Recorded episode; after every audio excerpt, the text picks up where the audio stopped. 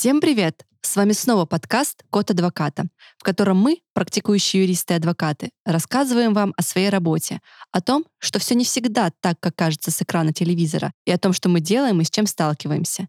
С вами сегодня снова два юриста и два адвоката. Екатерина. Евгения. Лейла. И еще одна Екатерина. И мы, не поверите, все еще коллеги, работающие плечом к плечу. Тут ничего не изменилось. Прошлый выпуск, если вы все еще не слушали, то я не понимаю, как это возможно, вернитесь и послушайте, был посвящен тому, какие мелкие неприятности в работе могут нас немножко дестабилизировать, чем мы бываем недовольны и как же со всем этим жить и справляться. Мы записались и поняли, что тема недостаточно раскрыта. Возможно, нас накрыла небольшая волна подкастерской депрессии, извините.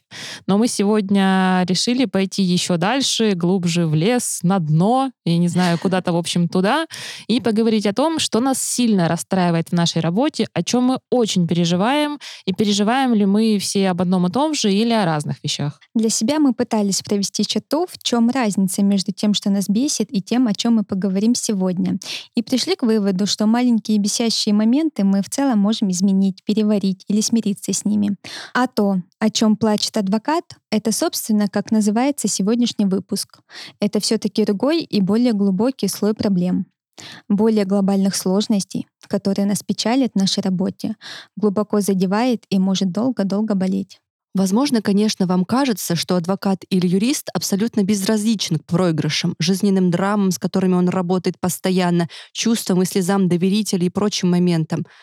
Кажется, наверное, что он циничный, холодный, вообще не понимает, что у вас творится, не переживает за результат или вселенскую несправедливость. Так вот, я вам скажу прямо, это совсем не так. Будем считать, что сегодня это у нас такой терапевтичный и очень искренний выпуск. Ну, я надеюсь, что он у нас таким именно получится, который поможет нам понять, что адвокат — это в первую очередь человек, а его работа — это очень-очень большая часть его жизни, потому что наша работа, собственно, заключается в том, что мы стараемся помочь людям. Мы попробуем порассуждать над тем, что больше всего нас задевает, деморализует как специалистов, и как продолжать работать, и не уйти из профессии после всего этого, когда опустились руки. Я хотела бы, наверное, начать с того, что мы все адвокаты, юристы живем с некой такой биполярочкой, потому что внутри есть два я. Вот, э, ну, у меня точно есть. Вот я человек со своим набором принципов, каких-то жизненных установок, ориентиров, чувством справедливости, морали, выбором и так далее. И я юрист. Я юрист, у которого есть знания закона, какие-то позиции по работе, опыт общения с доверителями, и то, все то, в общем-то, как я выстраиваю именно свою работу как специалист. В идеальном, конечно, мире, да, в, идеальном случае эти два я совпадают, живут в полной гармонии, балансе, но, к сожалению, так бывает не всегда. Для меня здесь, знаете, возникает вопрос, когда, например, моя позиция как человека, ну, в какой-то ситуации, допустим, если бы я была на месте доверителя, грубо говоря, и когда эта позиция не совпадает с той позицией, которую занимает мой доверитель, и, например, просит, чтобы мы пошли в какой-то спор или в какой-то конфликт, даже если он прав по закону, но вот по какой-то, знаете, такой жизненной справедливости этого можно было бы и не делать. И, наверное, не надо было бы делать для чистоты кармы или как угодно. И вот, э, знаете, для меня тут возник такой вопрос. Как вы думаете, надо ли браться за работу, которая как бы внутренне противоречит немножко твоим ну, каким-то, что ли, моральным принципам. То есть по закону все нормально, по закону все чисто, честно. Естественно, мы не говорим о том, чтобы заниматься не очень э, легальными вещами. Здесь именно про какую-то этику, внутреннюю мораль, чувство собственной человеческой справедливости, ну вот что-то такое. Нужно ли отделять то, что работа — это работа, а личная позиция остается личной, потому что в работе ты специалист, и твое мнение как человека все-таки не имеет значения. Или все-таки здесь нужно идти вот в этом единстве своей, не знаю, личности и от такой работы отказываться. И вообще, возможен ли в нашей профессии отказ от работы? Ну вот про себя могу сказать, что я работаю адвокатом достаточно недавно, и когда я работала именно по найму, у меня возникали такие ситуации, когда я была не согласна с позицией доверителя, и в этой ситуации я пыталась просто себя убедить в том, что он прав. Ну, не то чтобы убедить, я задавала себе вопросы, почему он так поступает. Ведь на совершенно любую ситуацию можно взглянуть под разными углами, и они будут противоположными. Я, наверное, пыталась так как-то усмирить свое вот это внутреннее «я», но я себе задавала вопросы и пыталась стать на сторону клиента, потому что, как я еще раз повторюсь, я была работником по найму и не могла сказать «нет, я не хочу работать, я не буду оказывать никакую юридическую помощь». Я это делала. Мне становилось легче от этого. Ну, кстати, Катя, ты меня сама учила придерживаться такой позиции, потому что я все еще сотрудник по найму. И вот у меня была ситуация, когда по закону мы правы, но при этом и другая сторона как будто тоже права. Это вот та ситуация, когда тут вот у каждого своя правда, и и все зависит от того, как ты вывернешь это в суде. И я все время, каждый раз, когда получала какое-то, воз, какие-то возражения или отзыв с другой стороны, все время впадала в какое-то отчаяние и думала, блин, ну почему наши доверители сделали так, а не иначе? Ну как же так возможно. И ты мне всегда говорила, Кать, ты должна найти причины, по которым ты права. А ты правда права. Нужно поверить. Вот да, на самом вот деле это работает. Реально, вот метод убеждения работает, и в итоге получилось у нас выиграть это дело, и я теперь полностью уверена, что мы правы. На самом деле мне так говорил мой преподаватель, когда мы участвовали в различных конкурсах, в том числе связанными с судебными дебатами. Вот. Он говорил, что вы должны поверить в то, что вы пишете, вы должны поверить в то, что вы говорите. Если вы в это не верите, это не работает. Вот ты должна поверить. Э, для того, чтобы поверить, это не должно вступать в противоречие с твоим собственным мнением, с твоим собственным «я». Поэтому, наверное, отвечая на вопрос Жени, если ты понимаешь, что ты не сможешь поверить, если ты понимаешь, что не сможешь стать на сторону клиента, то нужно отказываться просто потому, что э, в такой ситуации помощь будет неквалифицированная, она будет э, не на таком уровне, как обычно. Но при этом иногда бывают такие ситуации, когда вот ты не можешь в это поверить. Да? Есть один доверитель, который готов э, за 50 рублей, в прямом смысле слова, за 500 рублей судиться. И ты понимаешь, что по закону он имеет право реально требовать эти 578 рублей 60 копеек неустойки. Но ты как бы не, вот свое нутро ты не можешь отделить. Но, с другой стороны, почему бы и не написать? А он готов за это заплатить да, 50 если, тысяч рублей? Если он готов за это заплатить, то почему бы и нет, в принципе. Вот, кстати, тоже хорошая тема. Все ли можно купить за деньги? Нет, ну, конечно, не все можно купить за деньги, да. Ваш пример с неустойкой, это он имеет на нее право, так что нормально, работаем. Можно ребята. оправдать. Да, но здесь, да, здесь скорее ситуация о каких-нибудь других делах. Чтобы более понятно, наверное, нужно привести пример, о чем мы говорим. Ну, например, когда речь идет о каких-то наследственных делах, и вот здесь вот вступает, знаете, такой личный какой-то компонент про личные отношения, про то, кто где эти отношения поддерживал, где реальная семья, а где по закону, допустим, это наследники, но они не являлись семьей и давно не общались, и не сталкивались, и не виделись, и насколько легально их право на это наследство, ну, в таком морально-этическом смысле, да. Ну, чаще всего, конечно, здесь идет речь о делах, в которых есть какой-то вот э, личный эмоциональный компонент. Это что-нибудь семейное, про алименты, про когда личные отношения столкнулись с бизнесом, и потом все развалилось. Ну, вот знаете, вот что-то такое. Ну, кстати, да, я можно здесь ворвусь. Я за свой все-таки небольшой практический опыт поняла, что семейные наследственные споры, наверное, совсем не мое, особенно когда какие-нибудь алименты или когда делят имущество, вот прям очень-очень очень дотошно.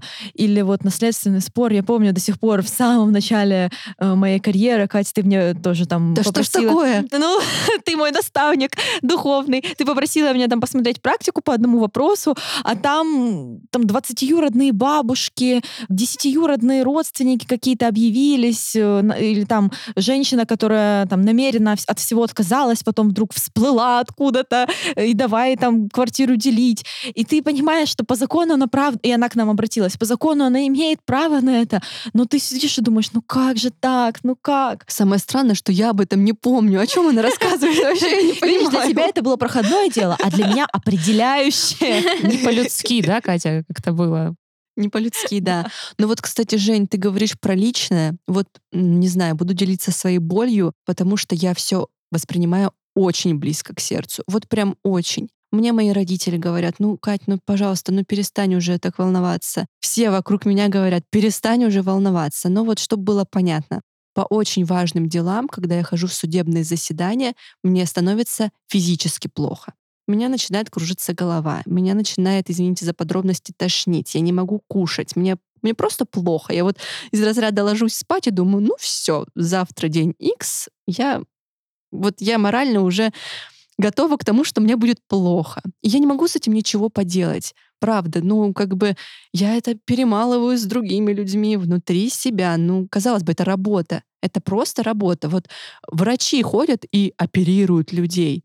Я не оперирую людей, но я не могу никак найти баланс между вот этим вот эмоциональным порывом, эмоциональными чувствами к этому делу. И безразличием. Ну, кстати, а меня наоборот вдохновляет. Ты вот внешне не выглядишь так. Ты всегда такая уверенная, ты всегда знаешь, как будто бы что делать. Я всегда на тебя смотрю и думаю, блин, я надеюсь, что когда-то я тоже буду из офиса в суды выходить. Вот я правда надеюсь, что когда-то из офиса я буду выходить в суды так же, как ты. Вот так вот уверенно вперед. Но, кстати, у такого есть много плюсов, как мне кажется, ты все-таки получаешь какое-то вдохновение, тем не менее, от этого это все-таки творческий процесс. Даже если ты очень нервничаешь, переживаешь, ты же пропускаешь это через себя. Я пропускаю это через себя, но когда меня это захлестывает, когда эмоция тебя побеждает, мозг-то отключается, в этом самая главная проблема. Я боюсь, что мой мозг отключится. Будем надеяться, что он не отключится, Катя. Оставляем мозг включенным. Нет, здесь, знаете, все-таки во всем, как и во всем, да, важен баланс. То есть э, вот то, что Катя сказала про вдохновение, это действительно так. У нас-то работа творческая, то есть без того, чтобы быть эмпатичным клиенту, без того, чтобы как-то проникнуться его ситуацией, я считаю, что невозможно качественно сделать свою работу, потому что что ты все равно, ты пишешь, не знаю, иск или возражение в зависимости от стороны, и ты вкладываешься. И если тебе дело как бы не отзывается, не резонирует, ты вот эту вот волну вдохновения не поймаешь, и так круто, как мог бы написать позицию, ты ее не напишешь. Поэтому в этом-то есть твоя сила. Но здесь, да, опять же, важно удержаться от того, чтобы не настолько впасть в это стрессовое состояние, в это, в нервы, чтобы вот до отключения мозга, потому что, конечно, себя нужно беречь, и, опять же, здоровый, спокойный, насколько это возможно, представитель тоже залог успешного дела, так же, как и вдохновленный представитель. Но мне кажется, что отсюда, особенно когда Катя сказала про теряешься, вытекает э, моя проблема, связанная с тем, что вот я точно знаю, что я ничего не знаю. Э, настолько у нас профессия динамичная, постоянно развивающаяся, наука в целом, что ты... Мне иногда кажется, что я каждый день на работе узнаю что-то новое, что-то читаю, с чем-то новым сталкиваюсь. И при этом, чем больше я э, получаю информации, тем, как мне кажется, меньше я знаю. И все время страшно, что я э, что-то где-то там не успела, не смогла, не получается что-то. Вот сталкивались ли вы с таким синдромом самозванца, если так можно сказать? Просто постоянно. Ну, сразу сделаю такой маленький дисклеймер. Я считаю, что это круто, потому что, ну вот лично мое мнение, пока я считаю, что я ничего не знаю, я считаю себя не глупой. То есть, э, не знаю, мне так, наверное, родители с детства говорили, что только дурак думает, что он все знает, потому что все знать просто невозможно. Поэтому пока ты думаешь, что ты чего-то не знаешь, где-то там сомневаешься в себе, это просто, ну не знаю, толчок к эволюции, к твоему развитию. Да, мне кажется, у нас вообще идеальная работа, потому что когда я работала в суде, было все настолько монотонно, а когда я перешла в адвокатуру, каждый день что-то новое, каждый день ты идешь после судебного заседания обязательно в офис, чтобы рассказать все свои эмоции. Мне кажется, в этом что-то есть. Ну, однозначно, но все равно меня иногда пугают масштабы того, а, сколько еще предстоит выучить. Вы просто так получилось сегодня, что вы все намного более опытные, чем я. И я вот всегда на вас всех смотрю и думаю, боже, как вы можете столько знать, столько удерживать в голове, сколько мне предстоит еще выучить. А, и иногда, правда, даже как будто руки опускаются, и ты думаешь, а смогу ли я вообще когда-то? Но в целом, если смотреть объективно, практика показывает, что какие-то успехи Конечно, я делаю. сможешь. Все Дорогу ты сможешь. осилит идущий. Главное — идти. Тут получается, знаете, такое внутреннее противоречие. Я согласна, да, что с одной стороны о твоем интеллекте и желании развиваться говорит вот это вот постоянное присутствие чувства и страха, что ты ничего не знаешь, и поэтому пытаешься узнать гораздо больше. Но это же, по сути своей, закладывает уже противоречие в твою ну, как это сказать, линию поведения профессиональную, потому что как раз-таки представитель, ну, адвокат особенно, он должен быть уверенным. Он должен вот уверенно стоять на ногах, уверенно заходить, в, не знаю, в кабинет судьи ну, или в зал заседания, вести, вот давить, я не знаю, своим авторитетом, интеллектом, потому что э, в суде это не только борьба позиций, это не только борьба знаний, естественно, да, то, что происходит за дверью, грубо говоря, в офисе, за компьютером, но еще это борьба все равно какая-то такая психологическая, то, как ты подаешь свою позицию, будь ты сколько угодно умным, интеллектуальным, но если у тебя, не знаю, плохо поставлена речь, ты вот так перенервничал, что ты запинаешься, заикаешься, ты суду не донесешь свою позицию, просто ты его не убедишь и, и можешь проиграть. И поэтому, с одной стороны, ты такой сохраняешь время тут такую тоненькую неуверенность в себе, ну, вроде как бы полезную, да, в целом и для твоего характера, и для работы, а в заседании ты должен переключиться и излучать из себя уверенность. А еще, если с другой стороны приходит представитель тоже, ну, высокопрофессиональный, грамотный, с точки зрения, ну, как бы меня как специалиста, как э, юриста, да, как адвоката, я получаю удовольствие все-таки от того, когда мы сражаемся умными, обоснованными правовыми позициями. То есть это настоящая битва интеллекта, битва права. Но это же отчасти сложно, потому что ты себя вот как бы, как ты сказать, да, накручиваешь, чтобы быть э, таким уверенным, сильным, значимым, убедительным очень сильно. А если с другой стороны такой же, значит, э, не знаю, лев, просто атлант, и он тоже излучает из себя уверенность, и вы вот сталкиваетесь. Это очень круто, но это и очень тяжело. Это классно. Я просто сейчас вспомнила вот эти свои такие дела с толпы да, для меня. И я испытала эти эмоции. Это действительно круто, когда ты он довод, ты довод, он довод, ты довод. Там уже судья что-то там пишет, быстренько запоминает, что доводы, которые вы говорите. И вы вот так сражаетесь, сражаетесь, сражаетесь. И вроде уже все сказано, но все равно вот хочется что-то вот ну, еще осталась поставить. реплика. Да, да, и в реплику мы тоже говорим. Судья спрашивает, реплики будут? Конечно. Конечно будут. Но я, кстати, думаю, что во многом вот эта наша неуверенность, про которую мы сейчас сказали, может быть, ну, по крайней мере, у меня, э, связана с э, весом ответственности за чужую судьбу. Вот когда я иду в заседание, я думаю, ага, ли такая, лечу туда на крыльях, вроде как готовая, а потом в один момент где-нибудь в метро меня застает мысль, боже, это же чужое имущество, чужие деньги, я сейчас несу за это ответственность. От того, что я скажу, будет зависеть в чем-то судьба человека. И меня вот э, это осознание иногда прям аж в пот бросает. Меня оно тоже пугает, но я всегда думаю так. У меня брат врач, хирург. Я всегда думаю о том, что у него под руками лежит человек, и там жизнь. Там одно мимолетное движение, и все, человек умер. И я такая, ну, в сравнении с ним у меня все нормально, и я успокаиваюсь. Ну да, тут э, самое страшное во всем этом, знаете, не причинить вред. Ну как вот, да, у врачей принцип «не навреди». Мы очень часто проводим аналогии между юристами и врачами, к слову. Лёля вообще у нас представитель обеих профессий уникальный человек. Но это правда. Больше всего это тяжело и страшно именно не навредить своими действиями, не просто да, помочь. Конечно, мы все стараемся это сделать. Но главное сделать максимально ответственно все, что от тебя зависело, и обязательно, конечно, не навредить. Даже если человек хоть просит что-то сделать, с чем ты, например, не согласен или видишь, что ему это навредит, обязательно нужно ему об этом сообщить и как бы на себя, наверное, такую ношу не брать. Но при этом, кстати, очень часто доверители сами, если можно так сказать, простите, закапывают себя э, какими-то своими странными выборами, странными позициями. Иногда там консультируются на стороне с другими э, юристами, адвокатами, что в целом, естественно, нормально, но забывают тебе сказать об этом, поступают как-то по-своему, и ты тоже потом думаешь, а куда ушла вся моя работа? Тоже довольно сложно, мне кажется, с таким справляться. Да, неприятно, когда твоя работа вот, как вода в песок, да, уходит. И вот эти любимые хрестоматийные примеры о том, что посмотрите, пожалуйста, договор, пишешь, да, мне нужно два дня, через два дня пишешь, я все посмотрел, подписывать нельзя категорически, тут вот это и вот то, а клиент отвечает, а мы уже все подписали. Да, парам парам пам Тоже хотела так сделать. Ну, хорошо, до встречи в суде. Я еще хотела у вас э, такой вопрос спросить. Э, вот, ну, как бы всем понятно, да, мы это с вами тоже уже обсуждали, что шансы в суде всегда 50 на 50, какая бы ни была позиция, как бы ты ни готовился. Но случается так, что мы проигрываем. как вы относитесь к проигрышам? Переживаете ли вы из-за проигрыша? Долго ли переживаете? Или, условно говоря, закрываете за собой дверь с зала судебного заседания и забываете?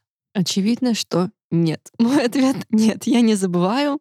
Я храню это в себе, долго перемалываю, жду со страхом решения суда. Потом у меня есть даже такая традиция, я его открываю, точно смотрю на конечную часть резолютивную, смотрю, что там отказ, потом откладываю морально, еще раз готовлюсь к тому, чтобы прочитать, почему отказ. Но в конце концов, как бы жизнь заставляет, я это делаю, приходится не то чтобы смириться, потому что я не люблю мириться с проигрышами, но как бы это работа. Бывают победы, бывают поражения. И вот тут опять вопрос в балансе. Все, я сейчас могу закопаться со своим самоедством, и мы будем обсуждать вопрос ответственности, не знаю, часа три. Слушай, ну ты же понимаешь, что зачастую ты как будто бы сам можешь предвидеть, к чему все идет. И иногда ведь правда бывают заведомо проигрышные дела. Такое все-таки полегче, хотя все равно тоже тяжело Нет, воспринимать. Ты вот... Я правду говорю. Ты стоишь и понимаешь, это проигрышное дело, ты по-любому проиграешь. Но это долбанная надежда, вера внутри. Ну, может быть, ну, может быть, в этот раз все получится. Ну, может быть, ну, меня услышат, там вселенская справедливость не зайдет на меня, и все получится. Но вот она не умирает до последнего. Я правду говорю, даже когда начинают резолютивную часть читать, и ты пытаешься угадать, угадать в последовательности слов ответ, ты до конца думаешь, ну, быть может, там что-то другое? А еще мое любимое, это когда ты, когда судьи настолько тихо говорят, что ты вообще не слышишь, что они сказали, и бормочут что-то там, и потом приходится переспрашивать, что что. Ну, к счастью, мне, у меня в таких случаях бывали положительные решения. Я всегда переспрашиваю у секретаря, что он сказал, что, что, что, что. Нет, знаете, бывает это обратная ситуация. Вот сегодня про депрессию, но чуть-чуть про хорошее, что а, когда очень тяжелое дело, ты долго ругаешься, долго споришь, тут непонятно, ничего не понятно, кто выиграл, что будет. Судья ушел в совещательную, судья выходит, читает резолютивную часть. Резолютивная часть про то, что победил ты, твоя позиция, ну ты не веришь. Ты такой, точно он это сказал. Я не, я, меня не послышалось. Я, я тоже, ну, мы как бы пишем для себя, для того, чтобы ничего не упустить на диктофон заседания, ведем аудиозапись, и потом я выхожу из процесса, то есть я как бы услышала, что решение в мою пользу. Я вроде бы обрадовалась, но я боюсь радоваться, потому что вдруг я услышала неправильно. И я прям в коридоре после заседания Да. включаю запись диктофона и переслушиваю, думаю, точно, точно. И потому что такое ощущение, что когда ты сильно очень вкладываешься, сильно переживаешь, ты поверить не можешь в свое счастье, что ты выиграл. Ну, кстати, у меня недавно было, когда мы рассматривали ходатайство в судебном заседании о привлечении третьим лицом а, одну, одну из организаций. Прямо из совещательной комнаты вышел помощник, ну, точнее, он зашел там из другой двери, неважно. Тайна совещательной комнаты. И он спросил, он Его меня, там не было. он, он меня спросил, показалось, при- причем, ну, представители другой стороны тоже присутствовали, он меня спросил, а вот адрес вот этого общества вы сможете, если что, написать? И я такая, ну, если понадобится, конечно, смогу. Какой Адрес, вопрос? ИНН, ОГРН, директора, не знаю, уставный капитал. Все. Ну да, если кто-то не понял, тут просто э, подразумевалось, что э, вероятнее всего мое ходатайство удовлетворят, что для меня было выгодно. И помощник заранее спрашивал адрес организации там или еще какие-то данные, э, и я уже начала понимать, что, возможно, он это делает не просто так. И действительно так и оказалось, ходатайство удовлетворили. Это главное, да, не улыбаться слишком сильно, когда ты Да, уже да, знаешь да. результат. Я на всякий раньше, случай чем все остальные. я на всякий случай сдерживалась, потому что, ну, мало ли, всякое бывает. Но внутренне чуть-чуть обрадовалась.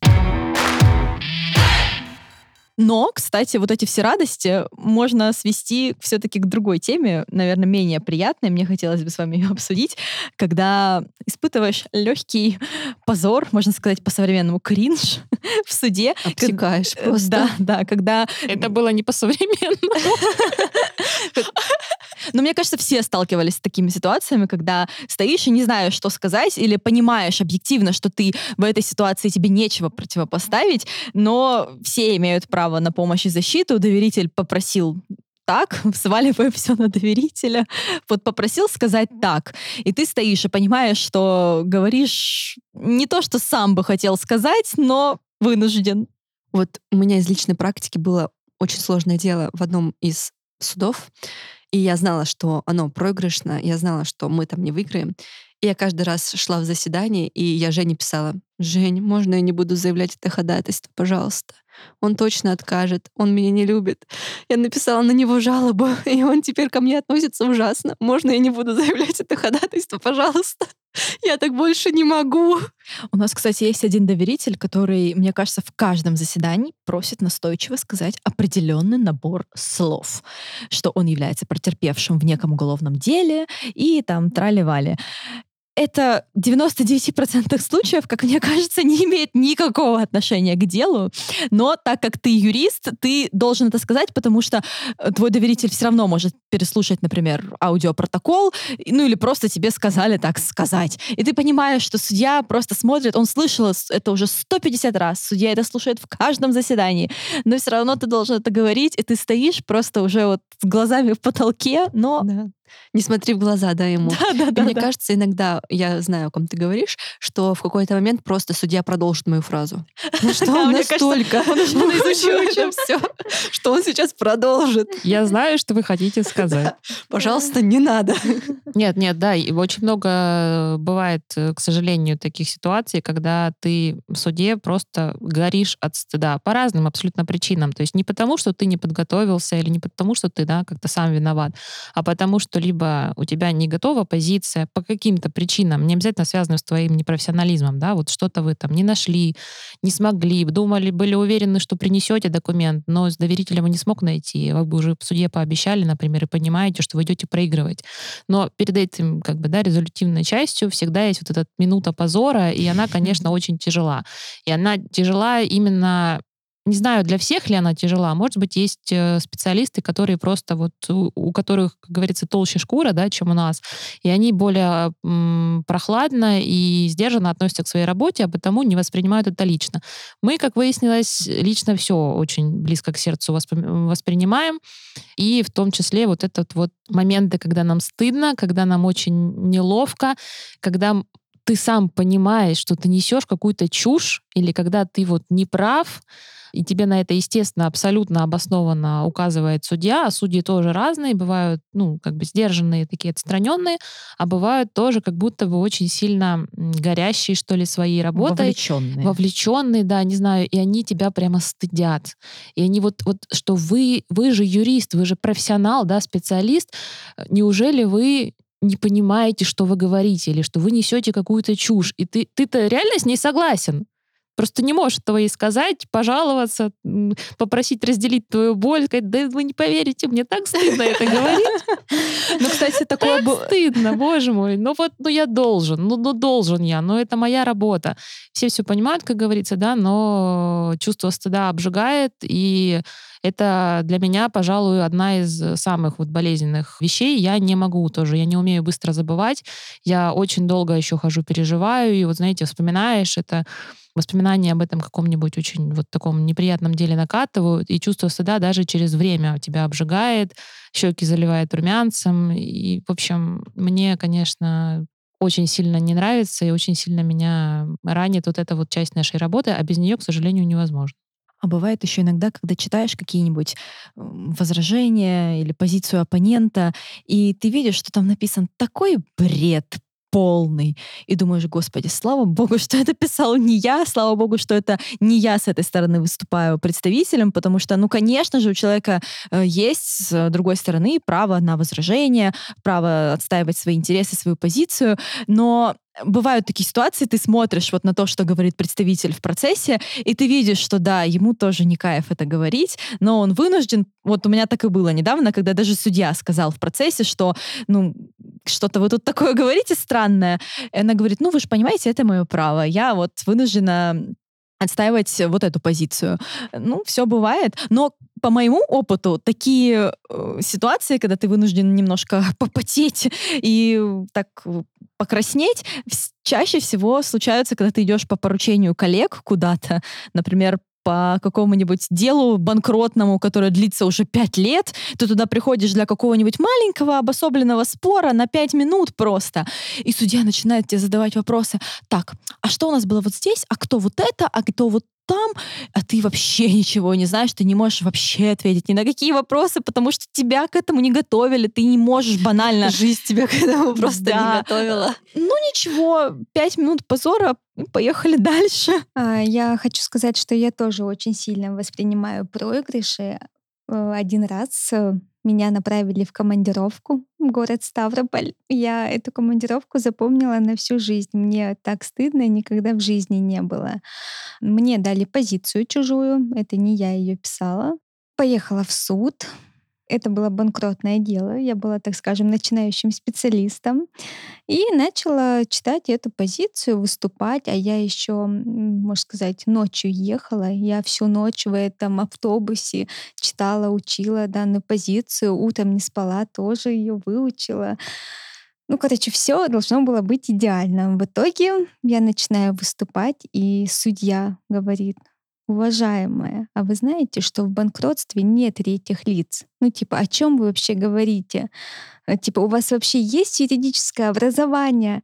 И я такая, о боже, ну блин, эту же позицию мне подготовили, почему так, что случилось? Ну, мне было очень неприятно, и я запомнила это на всю жизнь, что в банкротстве нет третьих лиц. Кстати, Лёль, извини, пожалуйста, что перебью тебя.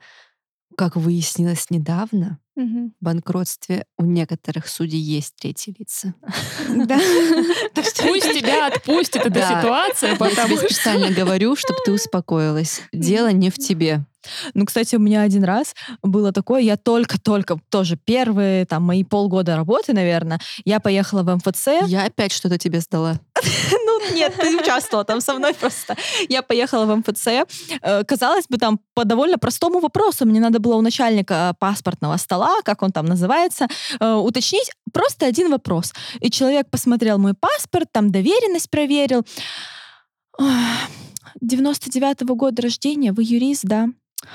Ну тогда запомните, пожалуйста, раз и навсегда. И начал мне там что-то с таким уверенным видом рассказывать. Я, честно говоря, опешила, даже не знала, что ему сказать, потому что он рассказывал мне про какие-то конкретные вопросы, связанные там с выдачей паспортов, регистрацией граждан по месту жительства. И я не в курсе, таких там даже были какие-то внутренние вопросы, как это у них там в МФЦ происходит. Я была просто в шоке. Приехала в офис, и мы с Катей с тобой начали смотреть. Оказалось, что то, что он сказал, полная чушь. Но, тем не менее, я реально ехала и думала, блин, реально, я вот как я там могла вот этого не знать, вот этого или вот этого. Тоже вопрос про синдром самозванца.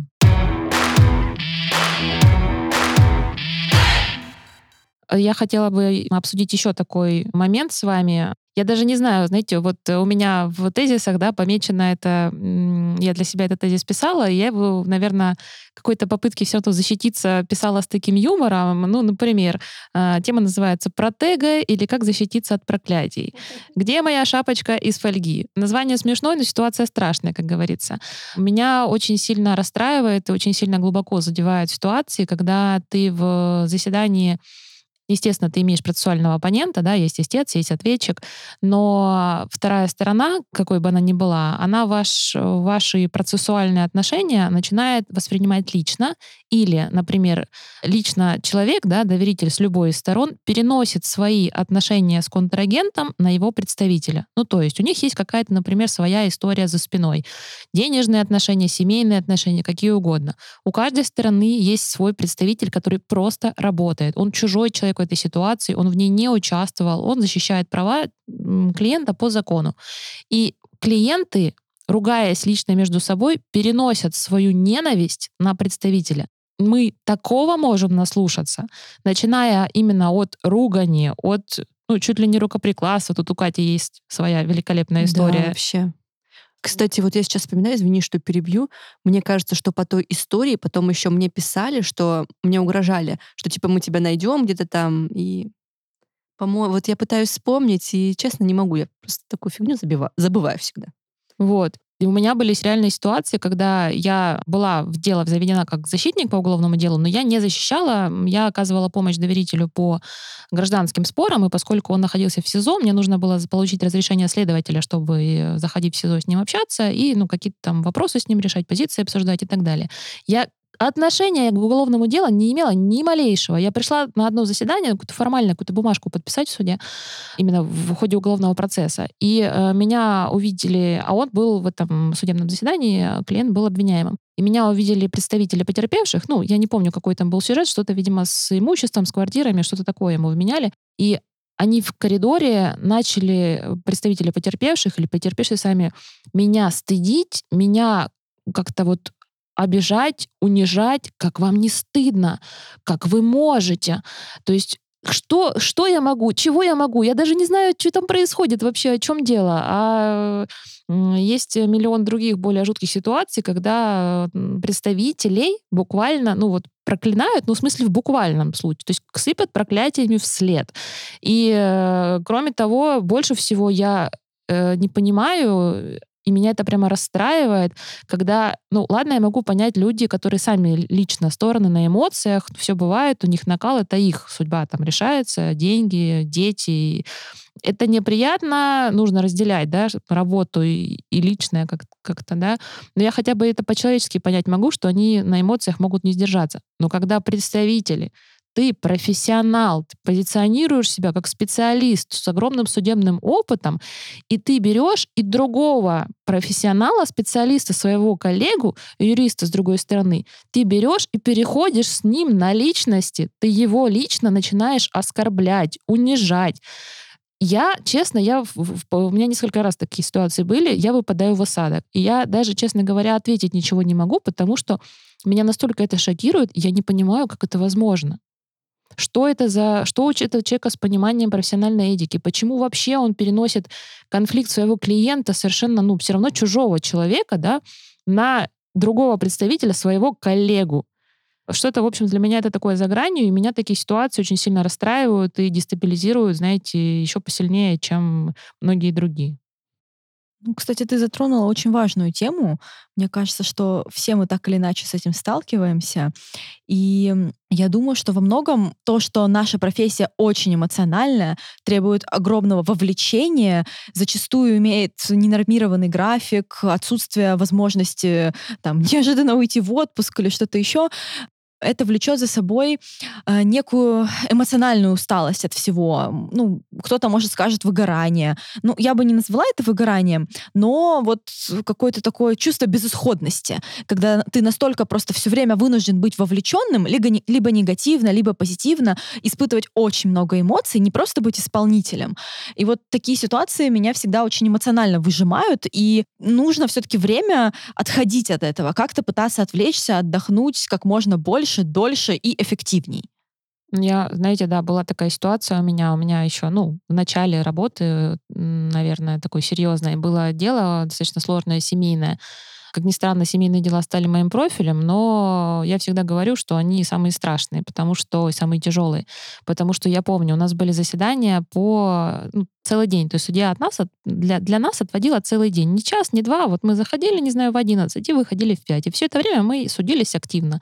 Доказательства представляли, обменивались, допрашивались, экспертов слушали, опеку слушали, родителей слушали, детей слушали. В общем, я после этих заседаний, ну вот после дела, да, по сути, я реально болела. То есть я настолько эмоционально выжималась, что я на следующий день, ну, я физически заболевала, я не могла выйти на работу, я лежала пластом, потому что это дело из меня вот просто все, все нутро мое вытаскивало.